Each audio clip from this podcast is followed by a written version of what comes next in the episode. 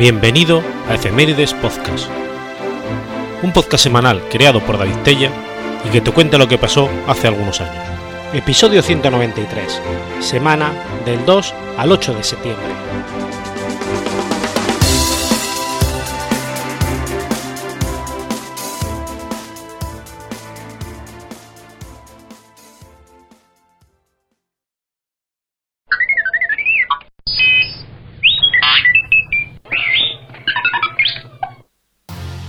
2 de septiembre de 1854.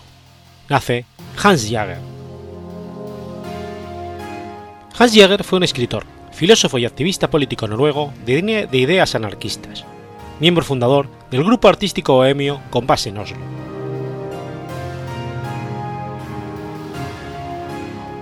Nacido en Drammen, se crió en la ciudad de Bergen, en el seno de una familia pietista. Hijo de un oficial de policía, quedaría huérfano a la edad de 14 años. Desde 1867 hasta 1874 trabajó de marinero. Un año más tarde empezó sus estudios de filosofía, mientras trabajaba como estenógrafo en el Parlamento noruego.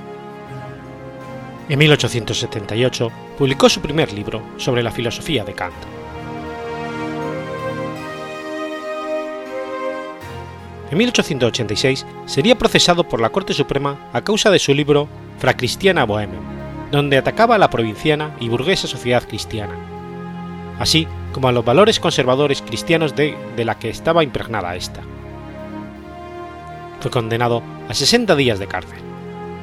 Al año siguiente, se vio forzado a abandonar el país tras ser sentenciado a otros 150 días adicionales tras descubrir el gobierno noruego que había enviado 300 copias de su libro a Suecia. Colaboró con el periódico Los Impresionistas, publicado por el pintor Christian Krog durante los años 1886 y 1890. Igualmente, fue amigo del pintor Edward Munch, quien lo retrató en uno de sus cuadros en 1889. En 1893 publicó Amor enfermo, novela autobiográfica en la que en forma de diario ficticio describe en primera persona el triángulo amoroso vivido entre él, Christian y Oda Krog. Durante su exilio, vivió dos años en París, donde trabajó como corresponsal extranjero para un periódico socialdemócrata. También colaboró con el periódico mensual de tendencia socialista El Siglo XX, que empezó a publicarse a finales de 1901. En París entra en contacto por primera vez con la literatura anarquista. A su vuelta a Noruega, los gremios académicos le impidieron terminar los estudios de filosofía que había iniciado años antes. En 1906 publica Biblia de la Anarquía, donde unía la huelga general revolucionaria con la necesidad de una nueva moral expropiadora del sexo, y donde atacaba más directamente a la religión, la propiedad privada y el Estado. Un año después, fundó, junto a Jean-Jacques Ibsen, el periódico El Corsario, del que se publicaron 10 números con una tirada de menos de 2.500 ejemplares. También publicó los periódicos Escorpiones en 1907, de corta duración, y Revuelta, del que se publicaron ocho números entre los años 1907 y 1908.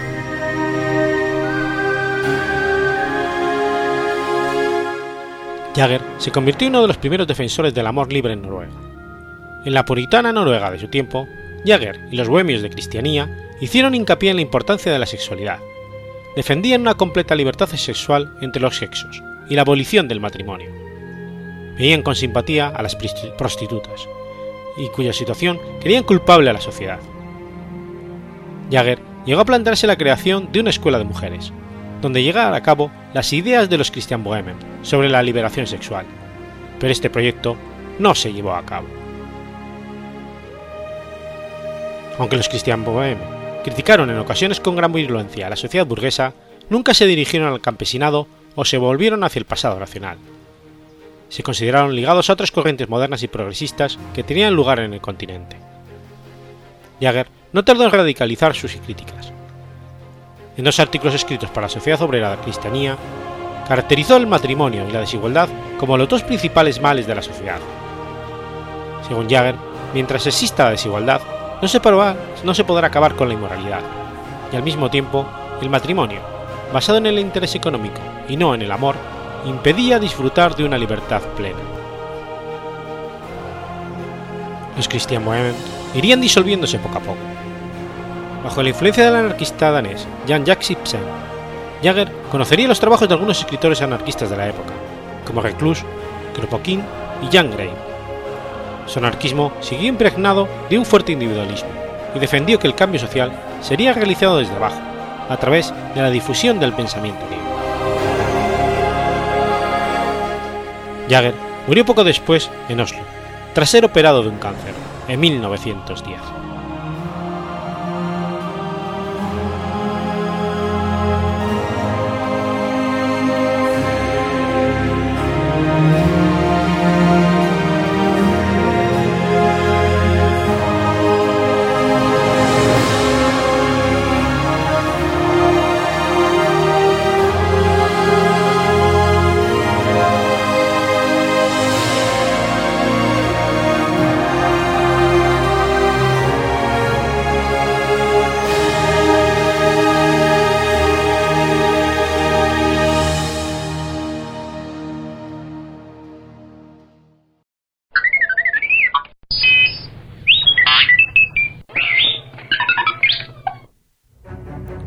3 de septiembre del 401 a.C. Ocurre la batalla de Kunusha. La batalla de Kunasha fue un enfrentamiento armado que tuvo lugar el 3 de septiembre del 401 a.C. en Kunasha, aldea a unos 70 kilómetros al norte de Babilonia, entre los ejércitos del rey persa, Artajerjes II y el hermano menor del rey, el príncipe Cirio el Joven.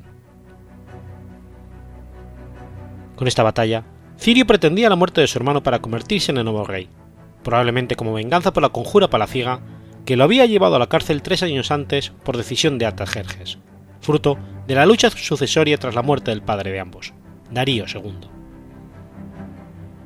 La intervención posterior de la madre de ambos, Parasitide, logró salvar al príncipe Aqueménida, al que le fueron restituidos la libertad y su rango, pasando entonces a ocuparse del gobierno de las ricas satrapías de Frigia Capadocia y Lidia.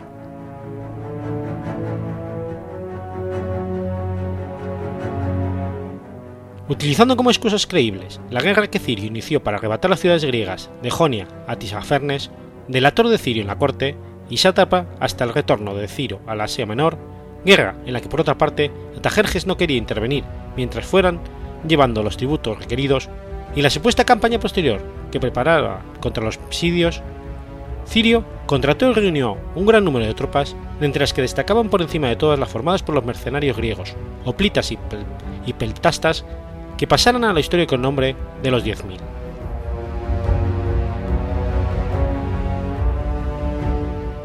Reunido el ejército en Sardes, este inició su marcha lentamente hacia el este, a través de las tierras de Cirio, mientras se les unían más mercenarios, atravesando luego Cilicia y Siria sin tener enfrentamiento alguno con tropas de Atajerjes, advertido ya de la conspiración.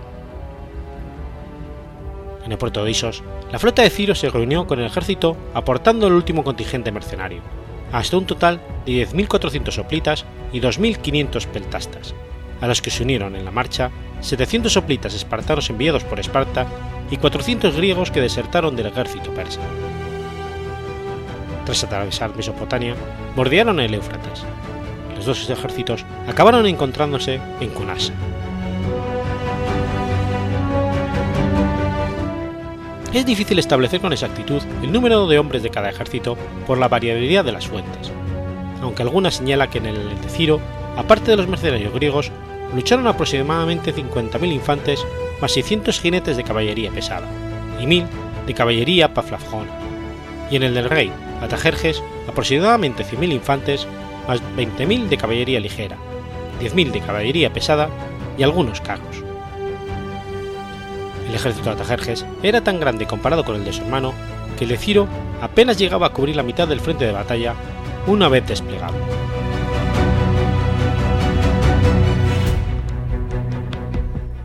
Ciro confió el flanco derecho del frente al lacedomio Clearco, con el mando de los mercenarios, quienes tenía a su derecha el Éufrates frente a los mercenarios griegos, en el flanco izquierdo del ejército de Atajerjes se situaron infantes persas y medos, los carros y un contingente de caballería pesada al mando de, Tisafernes.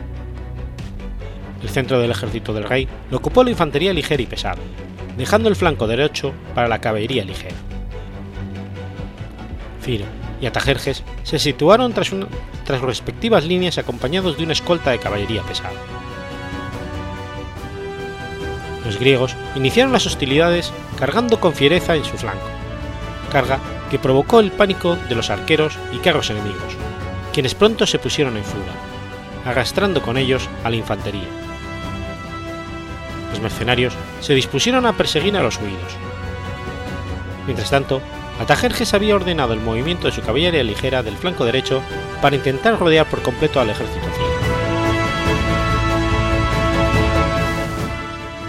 Ante el cariz que tomaban los acontecimientos, Ciro se dispuso a ejecutar el plan de batalla que tenía previsto de antemano. Cargar directamente contra la posición de Atajerjes con la intención de matarlo, con la esperanza de que, llegado el caso, cesaría la resistencia del ejército ermita. Avistada la posición del gran rey, Ciro cargó con 600 jinetes, llegando a herir levemente a su hermano con su lanza, pero acabó sucumbiendo ante la superioridad numérica del ejército de Atajerjes, siendo derribado y muerto. Tras este hecho, el ejército de Ciro quedó en manos de Aireo, quien ordenó retirada general, llegando a atravesar su propio campamento en la huida. Los persas de Atajerjes saquearon a placer el campamento enemigo hasta que allí llegó Tisafernes, quien con una hábil maniobra de su caballería había logrado rebasar las líneas de los griegos mercenarios para huir. Tisafernes relató a Tajerjes la victoria de los griegos en su flanco y la persecución que estaban llevando a cabo, lo que llevó al rey a ordenar el reagrupamiento de parte de sus fuerzas para dar caza a los mercenarios.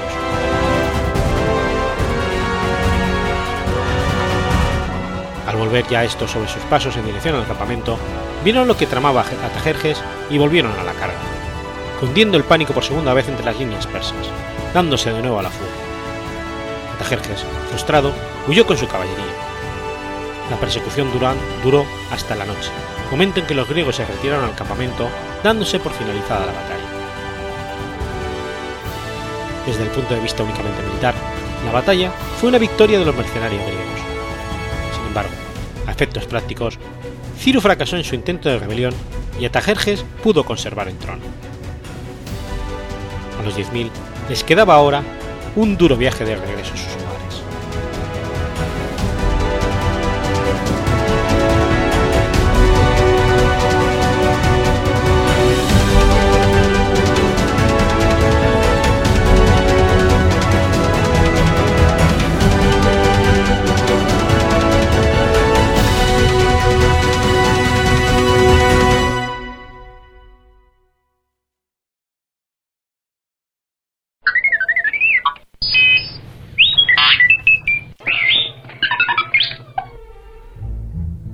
4 de septiembre de 1824.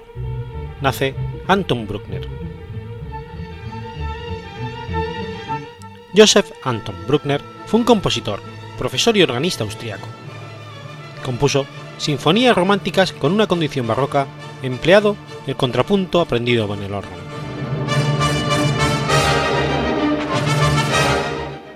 Nació en la pequeña ciudad de Anfelden, en el norte de Austria. Su padre, que era un maestro de escuela y tocaba el órgano de la iglesia local, imbuyó a su hijo las dos vocaciones a las que dedicaría su actividad profesional, la enseñanza y la interpretación como organista.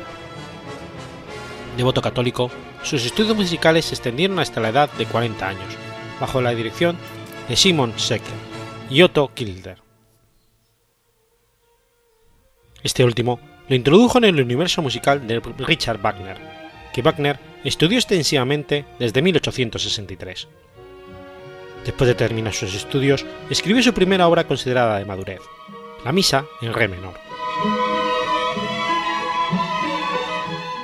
De, personal, de personalidad inestable y maníaco-compulsiva, sufrió varias depresiones a lo largo de su vida. A los 43 años, en 1867, sufrió una crisis nerviosa, una profunda depresión, y estuvo ingresado durante tres meses en la clínica de Bad Kreuzen. Un año después, padeció otro paroxismo nervioso y volvió a la misma clínica de reposo. A partir de 1875, impartió armonía y contrapunto en la Universidad de Viena. Dentro del círculo de sus adeptos en la universidad se encontraban Hans Roth, Hugo Wolf y Gustav Mahler, en ese entonces aún estudiantes.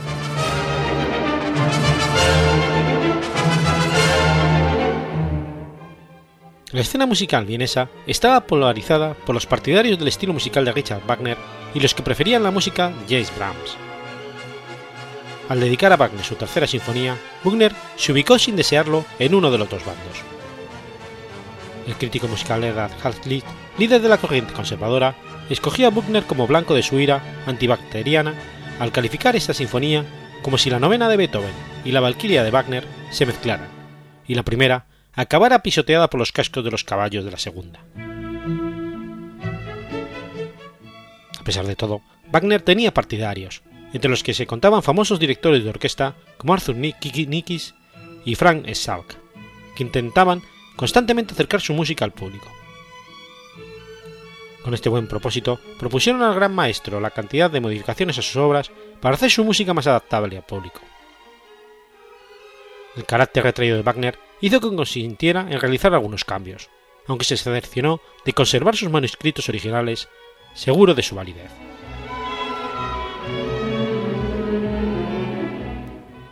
Aunque Bruckner era un organista renombrado de su tiempo, impresionando a audiencias en Francia e Inglaterra con sus improvisaciones, no compuso ninguna obra importante para este instrumento. Sus sesiones de improvisación le proporcionaron a veces ideas que desarrollaría posteriormente en sus sinfonías. El éxito del estreno de su séptima sinfonía en Leipzig en 1884 proporcionó finalmente a Wagner el reconocimiento público que se le había negado hasta entonces. Según el, el propio Wagner, encontró la inspiración para componer el tema principal del adagio al saber que Wagner, su amado maestro, estaba agonizando. Incluyó por primera vez en su orquestación unas tubas wagnerianas que entonaron el lamento fúnebre con el que concluye la pieza.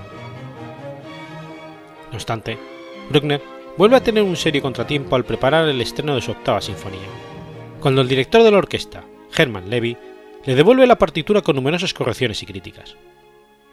Apesadumbrado, el maestro emprende una revisión general de su obra que es finalmente estrenada, con esta segunda versión, por Hans Richtner en Viena en 1892, con un éxito notable. Posiblemente afectado por el rechazo de la primera versión, Wagner lleva a cabo una revisión exhaustiva de otras sinfonías anteriores, al tiempo que avanza lentamente en la composición de su novena sinfonía, que quedaría finalmente inacabada.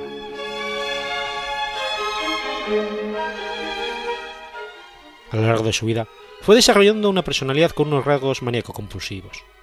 Con el tiempo, aumentaron sus inseguridades, su natural miedo a la vida y sus diversas obsesiones. Algunas de ellas macabras. Entre sus numerosas manías se encuentran. Aritmomanía compulsiva, o pasión por contar o hacer colecciones de todas las cosas que le rodeaban, manía por contar ladrillos y las ventanas de los edificios, angustia y dolor por abandonar un lugar, obstinación por revisar partituras, obsesión por los títulos y los diplomas. Guardaba decenas de botines en los armarios. Tenía una obsesión por los campanarios a los que subía para comprobar si había una cruz. Hacía rituales de verificación. Entraba una y otra vez en casa para comprobar que había dejado apagadas las velas.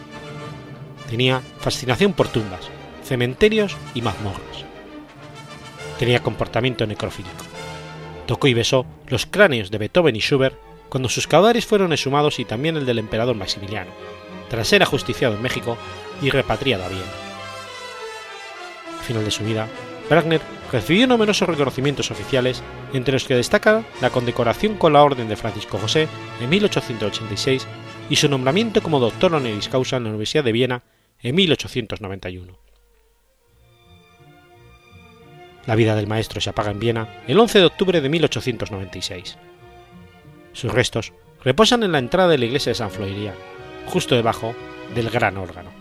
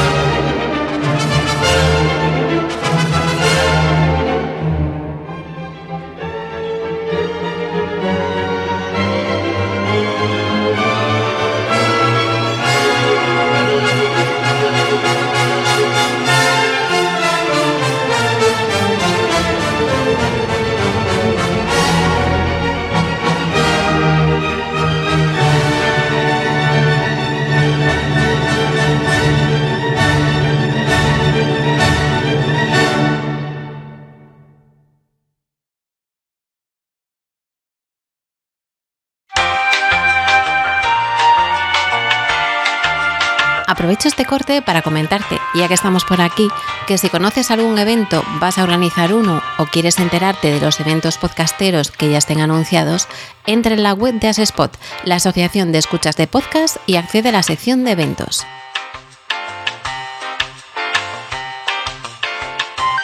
Si conoces alguno que se va a celebrar y no está allí, tienes una opción para enviar la información para incluirlo. Y si quieres estar informado de estos futuros eventos, puedes exportarlos y añadirlos en tu calendario. Recuerda asespot.org barra eventos y ahora seguimos con la programación habitual.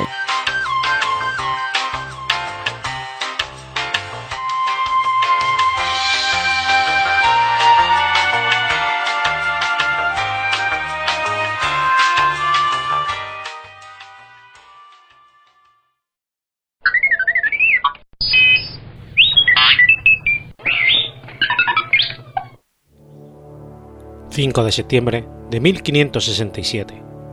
Nace Date Masamune. Date Masamune fue un samurái y daimyo japonés del periodo Azuchi Momoyama, a comienzos del periodo Edo. Heredero de una poderosa línea de daimyo de la región de Tohoku, fundó la ciudad de Sendai. Excelente táctico militar, era identificado popularmente por la falta de un ojo, llamándosele comúnmente dragón de un solo ojo. El clan Date fue fundado por, en los inicios del periodo Kamakura por Isa Tomomune, que originalmente llegó del distrito Isa de la provincia de Itachi.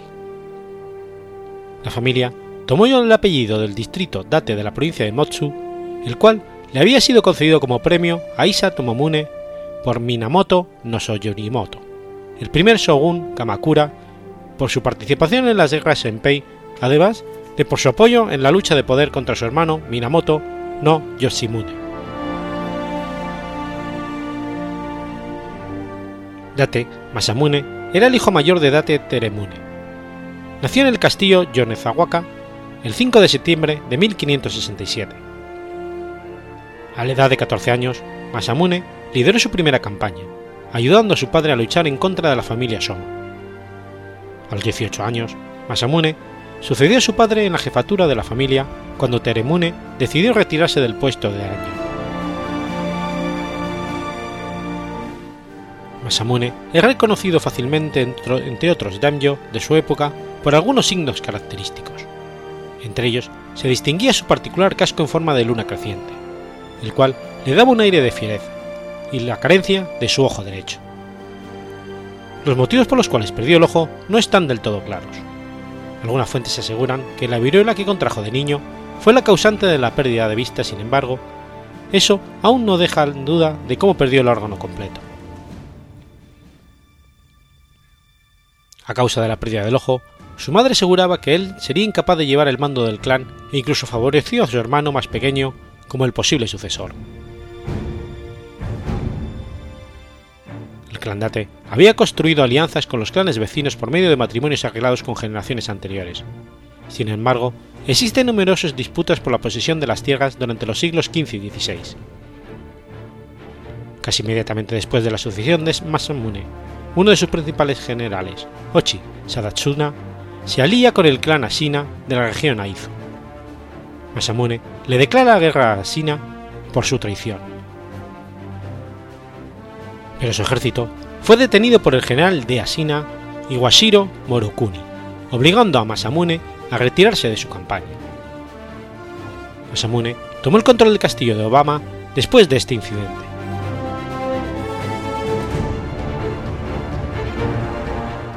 Con el ascenso de Masamune, las relaciones amigables que en un pasado se habían cosechado fueron hechas de un lado y comenzó a atacar e invadir las tierras de sus alrededores. Impactados por la rudeza con que Masamune se guiaba, la familia Atakeyama intentó convencer a Teremune de que detuviera las campañas militares de su hijo. En una comida donde fue invitado, Teremune aseguró que él no era capaz de controlar a su hijo. En un acto de desesperación, la familia secuestró a Teremune y trataron de llevárselo. Masamune se encontraba de cacería cuando le llegaron las noticias del secuestro. Cuando él y sus hombres dieron alcance a los secuestradores, estos estaban por cruzar un río. Tenemune ordenó a los hombres de su hijo que mataran a todos los enemigos, no importando que él mismo fuera sacrificado. Los hombres de Masamune hicieron tal y como se les había ordenado, y mataron a todos, incluyendo a Tenemune. Masamune continuó la guerra y torturó y mató a la familia de los secuestradores de su padre. Tras vencer a los asesinos en 1589, Aizu se convirtió en su base de operaciones. Las relaciones con su madre fueron degenerándose cada vez más. Yoshihime le instó a Masamune que renunciara y dejara que su segundo hijo, Kojiro, le sucediera en el liderazgo. De acuerdo con algunos historiadores, su madre intentó envenenarlo una noche mientras le servía el alfeo, por lo que Masamune mató a su propio hermano. Después de esta tragedia, su madre huyó hacia la casa de su hermano, con el clan Mogami.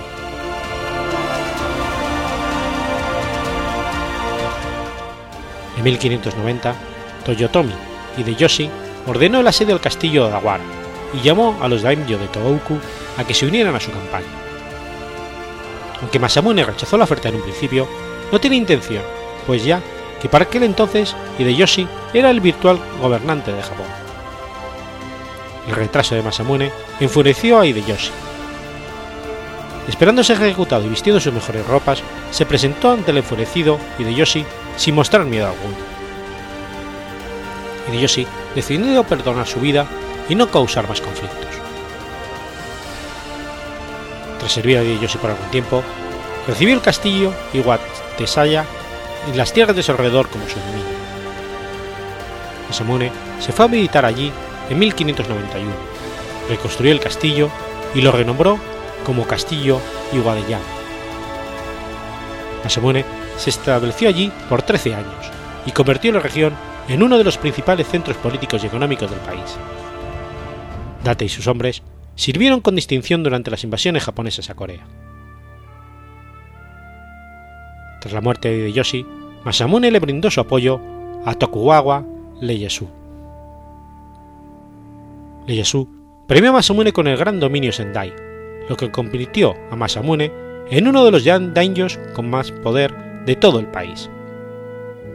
Tokugawa le había prometido a Masamune un dominio de un millón de koku, pero incluso con la implementación de diversas mejoras, la tierra solo producía 640.000 koku, el cual se utilizaba principalmente para alimentar a la gente de la región de Edo. En 1604, Masamune y 52.000 de sus vasallos se trasladaron al pequeño pueblo pesquero de Sendai, el cual transformaría en una gran y próspera ciudad.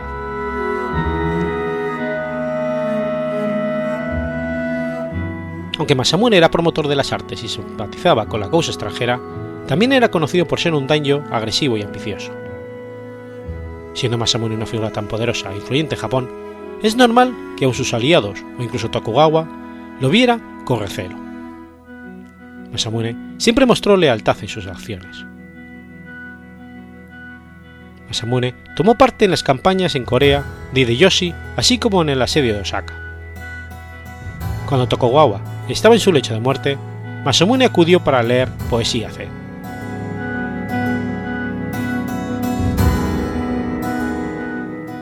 Masamune construyó muchos palacios y trabajó con varios proyectos para mejorar la región.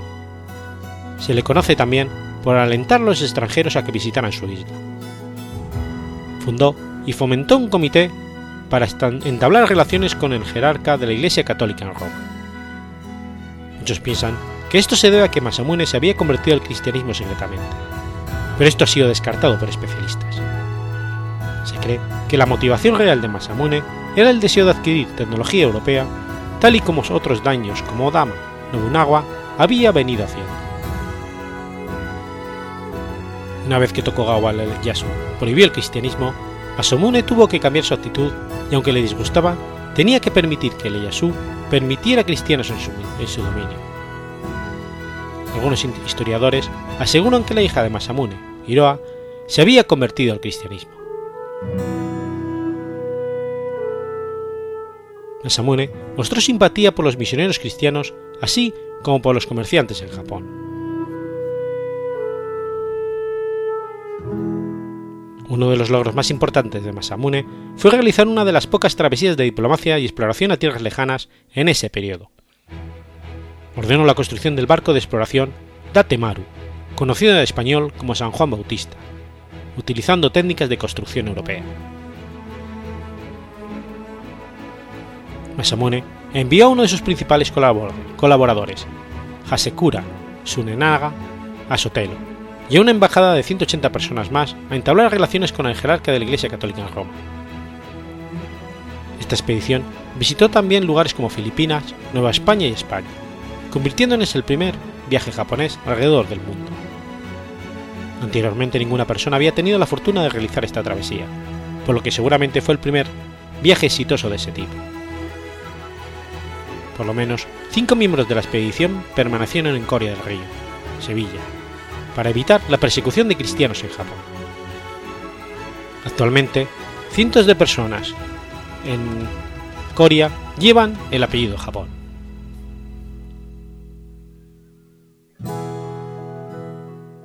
Masamune Date murió en 1636, respetado por todos como un administrador sabio y un sorprendente estratega militar. Dos años después de su muerte, surgió la rebelión Shimabara, una rebelión de campesinos principalmente cristianos que habían sido perseguidos anteriormente, la cual duró aproximadamente un año, sin que las fuerzas del shogun pudieran reprimirla.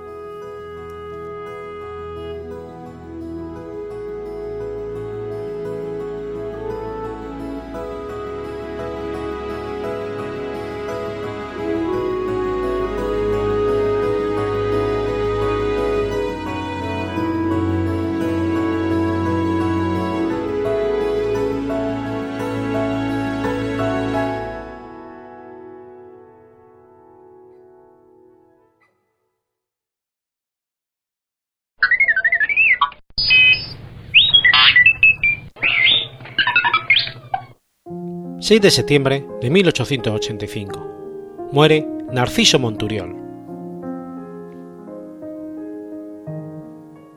Narciso Monturiol Estarriol fue un ingeniero, intelectual, político e inventor español.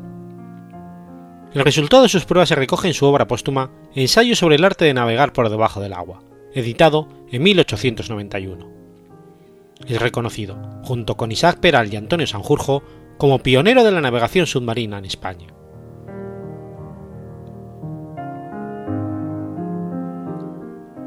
Monturiol nació en Figueras, en el seno de una familia de artesanos. Su padre era botero, y el negocio paterno le dio la oportunidad de conocer los procedimientos relacionados con la impermeabilidad. Inició estudios de medicina en Cervera, que decidió abandonar y cursó la carrera de Derecho en Barcelona, donde se licenció en 1845.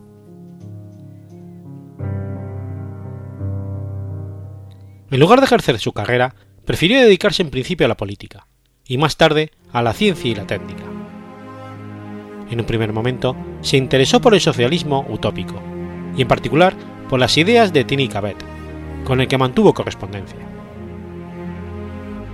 Junto con Abdón Terradas, Anselmo Clavé y Ceferino Traserra, se convierte en uno de los principales representantes de la corriente cabetaniana en España. En 1846 y tras aprender el oficio de cajista, funda una imprenta desde la que divulga las ideas y los ideales icarianos, en particular a través de la revista Fraternidad, primera publicación periódica comunista española. En sus páginas publicó una traducción al español de la novela de Cabet Boyard en Aventuras de Lord William Caris en Icarí, como el viaje de la Icaria entre él y su amigo Francisco José Orellana, para impulsar posteriormente la creación de una comunidad cabetiana en Barcelona, con el nombre de la isla que inspiró la novela. También fundó la revista La Madre de Familia, en la que difunde los aspectos más conservadores del comunismo igualitario de Cabet, y coeditó, junto con Juan Landa, la serie Hombres y Mujeres Célebres de todos los tiempos. Su amistad con Ildefonso Cerdá le llevaría a afiliarse al Partido Republicano y ejercer de redactor del Republicano.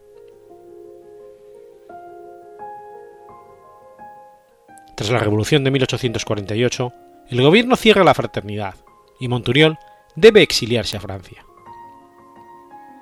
En 1849, acogido a una amnistía, regresa para fundar una nueva revista, El Padre de la Familia, con el, que con el lema Instruíos, moralizaos, que estaba destinada a elevar el nivel cultural de las clases desfavorecidas. Pero el gobierno le impidió el activismo editorial y dirigió su atención hacia la ciencia y la ingeniería, mientras que para sobrevivir imprime material educativo. Sin embargo, volvería a retomar su actividad editorial en 1864, con la publicación de Almanaque Democrático, junto con Anselmo Clavé. Refugiado en Cadaqués a casa de sus actividades políticas, donde se ganó la vida como pintor, observó la difícil y peligrosa labor de los recolectores de coral.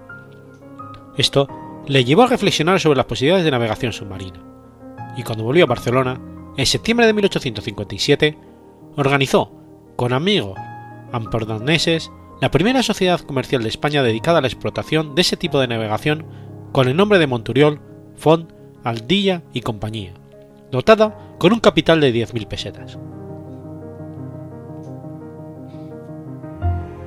En 1858, una vez conseguidos los primeros fondos, presentó su proyecto con el opúsculo titulado El Igneo o Barco Pez.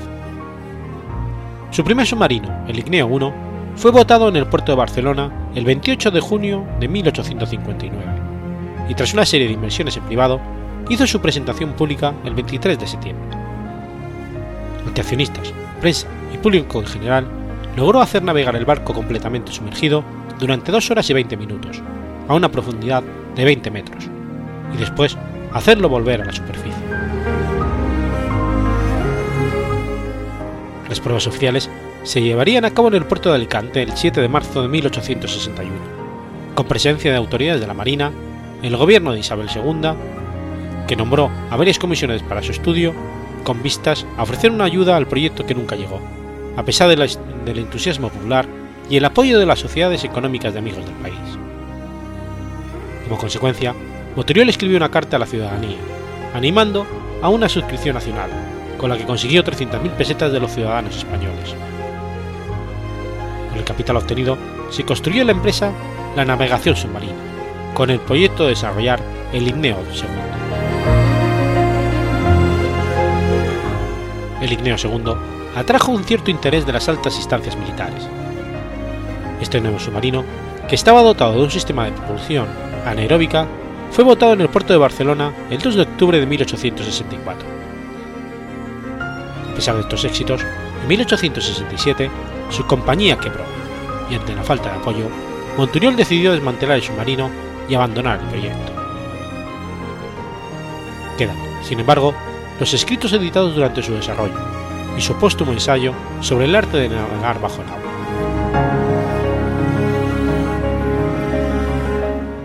A partir de 1868 regresa a la actividad política, como miembro del Partido Federal, que fue diputado por Manresa en las Cortes Constituyentes de la Primera República Española en 1873, y poco después nombrado director de la Fábrica Nacional de Moneda y Tiple, con sede en Madrid, cargo que ejerció durante los meses que perduró el régimen republicano, y donde puso en práctica un proceso de su invención para incrementar la velocidad de producción de papel adhesivo.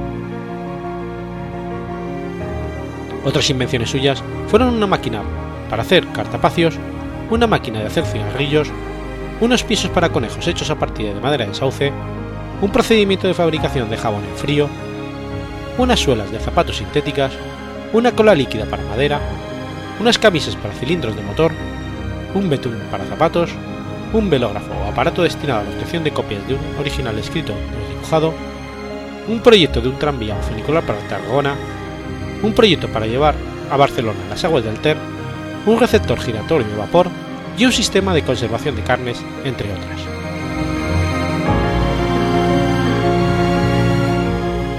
Murió en 1885, arruinado y completamente olvidado en San Martín de Provençals, enterrado en el cementerio este de Barcelona, su epitafio reza. Aquí yace don Narciso Monturiol, inventor del Igneo, primer buque submarino en el cual navegó por el fondo del mar en aguas de Barcelona y Alicante en 1859, 60, 61 y 62.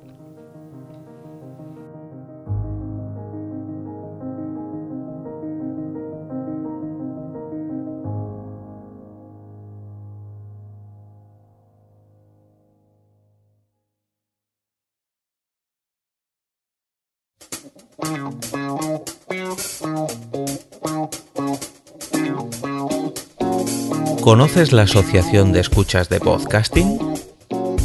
Asespod es el primer lugar de encuentro para todas aquellas personas que escuchan este formato de audio.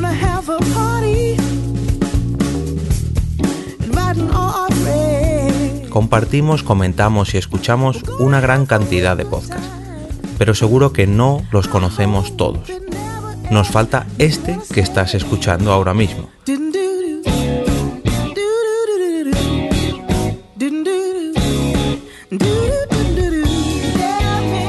Queremos que tú, oyente de este podcast, formes parte de todo esto. Asociate gratis en nuestra web, asespod.org. Búscanos en las redes sociales, Twitter, Facebook y Google ⁇ Recuerda, asespod.org.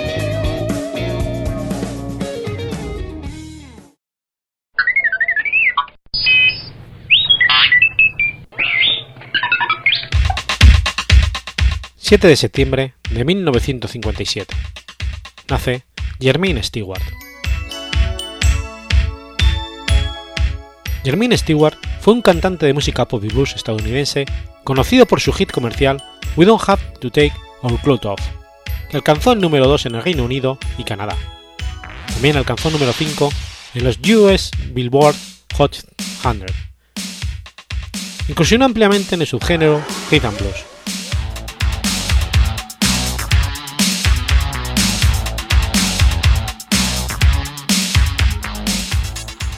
Stewart nació en Columbus, Ohio, hijo del matrimonio compuesto por Elliot M. y Eugene Stewart. La familia se trasladó a Chicago, Illinois en 1932, donde alcanzó a dar sus primeros pasos en la carrera del entretenimiento. Finalmente, logró el reconocimiento como bailarín en el programa de televisión Soul Train, que fue filmado en Chicago. Allí conoció a otros bailarines compañeros, entre los que se encontraba Judy Waldley y Jeffrey Daniels. El trío se hicieron muy amigos y audicionaron para convertirse en miembros del grupo Salamar, que fue creado por el fundador de Soul Train Don, Don Cornelius, y el agente Dick Reffey. Waldley y Daniels fueron seleccionados para el grupo como vocalistas de copia de seguridad semi mientras que Stewart audicionó, audicionó para el papel de vocalista principal, que perdió a Howard Hewitt. Tiempo después, en un espectáculo en Londres, conoció a Mike Craig, del grupo Culture Club. El mismo Craig le ayudó en su formación como cantante al editar un demo, y llegando a cantar incluso como corista con Culture Club cuando grabaron la canción Miss Me Blind. Como resultado de todo esto, el grupo le ayudó a aterrizar un contrato discográfico con Artista Records.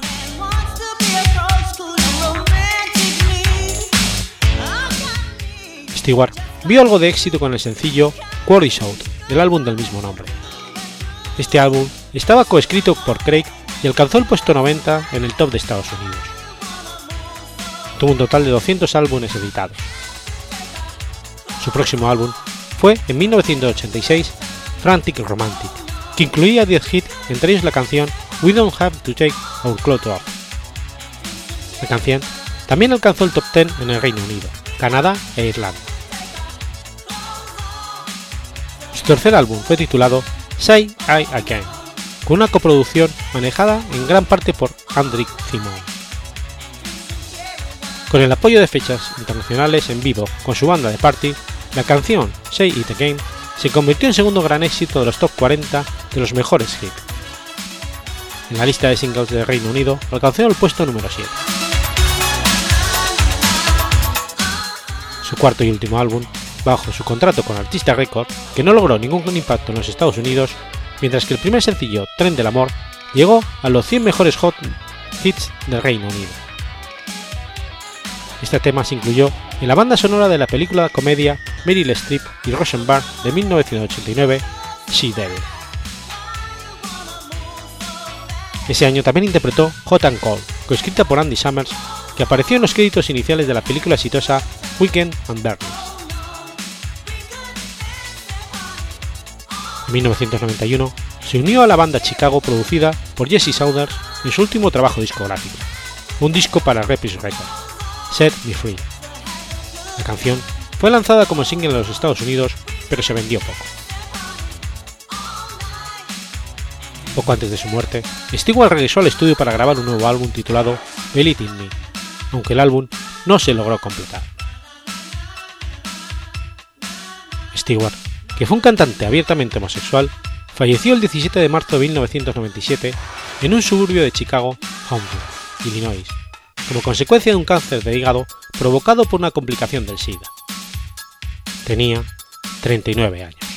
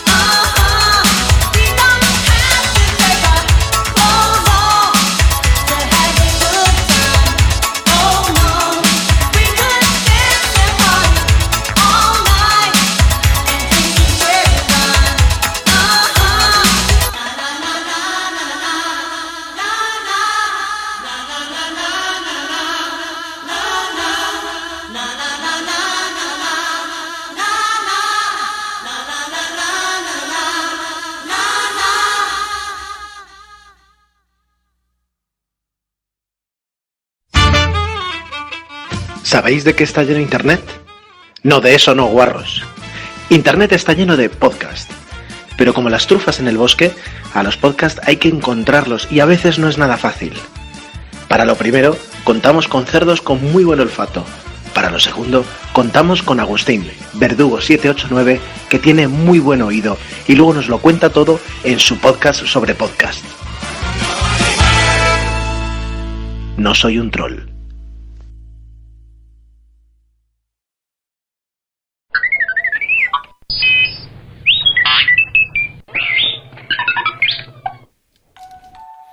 8 de septiembre de 1380. Sucede la batalla de Kulikovo. La batalla de Kulikovo tuvo lugar entre los tártaros y los mongoles de la Horda de Oro contra los rusos. Sucedió en la llanura de Kulikovo, Poli, próxima al río Don.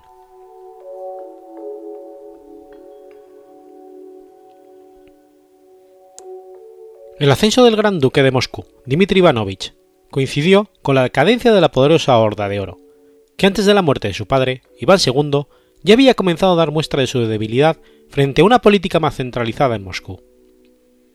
Dmitry inició su reinado con varias incursiones sobre los principados vecinos, ocupando ciudades como Starud, Dimitrov y Galich. Mientras tanto, el príncipe Mijail de Tver, volviéndose a levantar y la, la, a levantar de la derrota infligida por Moscú y la Orden de Oro en vida de Iván II, intentaba realizar una alianza fallida con el Khan de Sarai, para vengarse del ducado de Moscovia. Al no obtener éxito en esta tentativa, el príncipe de Ber optó por aliarse con el duque Olgierd de Lituania.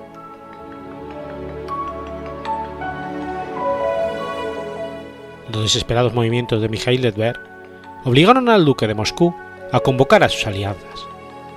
Es así como se realizó una reunión en el Kremlin entre los ducados moscovita y otros 19 principados rusos, entre ellos Rostov, Bryansk, Belozero, Stardub, Smolensk, Ryazan, Galich, Sepulhov y Kaluga. En esta reunión surgió la Santa Alianza y los destacamentos de cada principado se unieron en Moscú con el objeto de atacar al principado de Tver. Frente a esto, el príncipe Mijail envió un embajador a Lituania para pedirle ayuda a su aliado. No obstante, el gran duque, Olgerd, ya había firmado un armisticio con Dimitri, absteniéndose así de ayudar a Mijail. El Khan Mamai, inquietado por la poderosa coalición liderada por Dimitri, además de los informes de su corte de una pretendida conspiración de la alianza rusa contra la Horda, decidió aceptar la propuesta de Mijail de Ver y convocó a Dimitri a Sarai con el fin de asesinarlo. Este se negó e hizo matar a los embajadores del Khan, preparándose entonces para un conflicto abierto contra la Horda de Oro.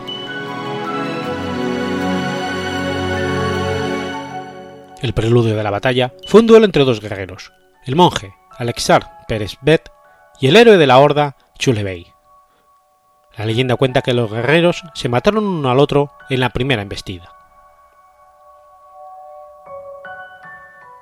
El enfrentamiento entre los dos ejércitos comenzó con éxitos del lado mongol.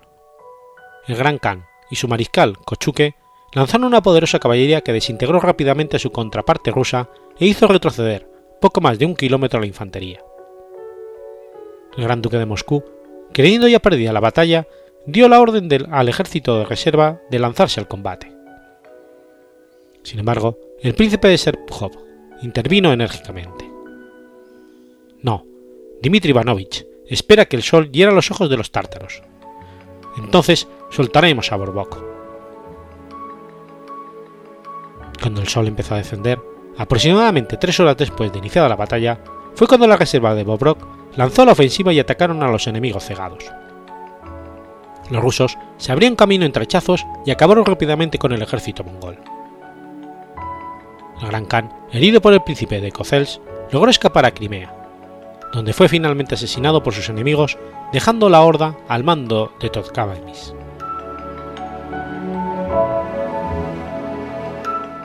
La Horda de Oro, además del apoyo recibido por Suecia y algunas tribus finlandesas de la costa del Mar Báltico, contó en su vanguardia con un destacamento importante de genoveses. La razón de esta alianza parece justificarse en la propuesta del Gran Khan de cederle la ciudad de Sudak, situada en el Mar Negro, a la República de Génova a cambio de su apoyo contra los rusos.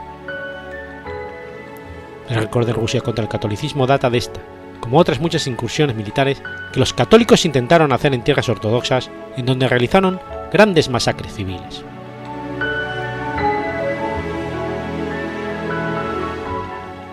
Al mando de Toktamis, dos años después de la derrota tártaro-mongol, la horda se lanzó en una ofensiva contra los principados rusos. Esta victoria es considerada como el inicio del fin del dominio mongol sobre Rusia. Terminó oficialmente con la batalla del río Ugra 100 años después. Sin embargo, la batalla de Kulikovo tuvo una importancia espiritual para la unificación de Rusia. Los rusos fueron a la batalla de Kurikovo como ciudadanos de varios principados y volvieron como una nación rusa unida. El significado de la batalla Kulikovo tuvo sobre todo una gran importancia simbólica al ser la primera gran derrota de los tartos mongoles en Rusia. No obstante, a nivel militar no fue una derrota definitiva, ya que los tártaro-mongoles consiguieron rehacerse hasta el punto de saquear Moscú dos años después.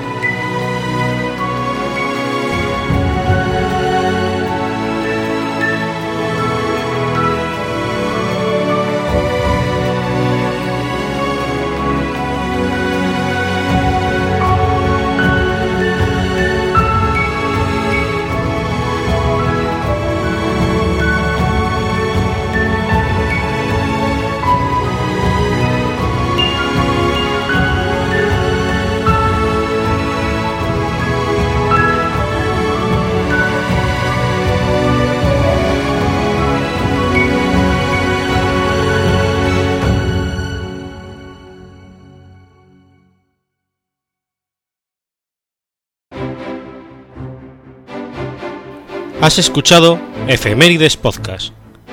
Si quieres ponerte en contacto conmigo, puedes hacerlo por Twitter a la cuenta arroba efemeridespod o mi cuenta personal, arroba telladavid, o por correo electrónico a la dirección efemeridespod.gmail.com. También puedes visitar la página web efemeridespodcast.es. Y recuerda que puedes suscribirte por iTunes y por iBox, y tienes un episodio nuevo cada lunes.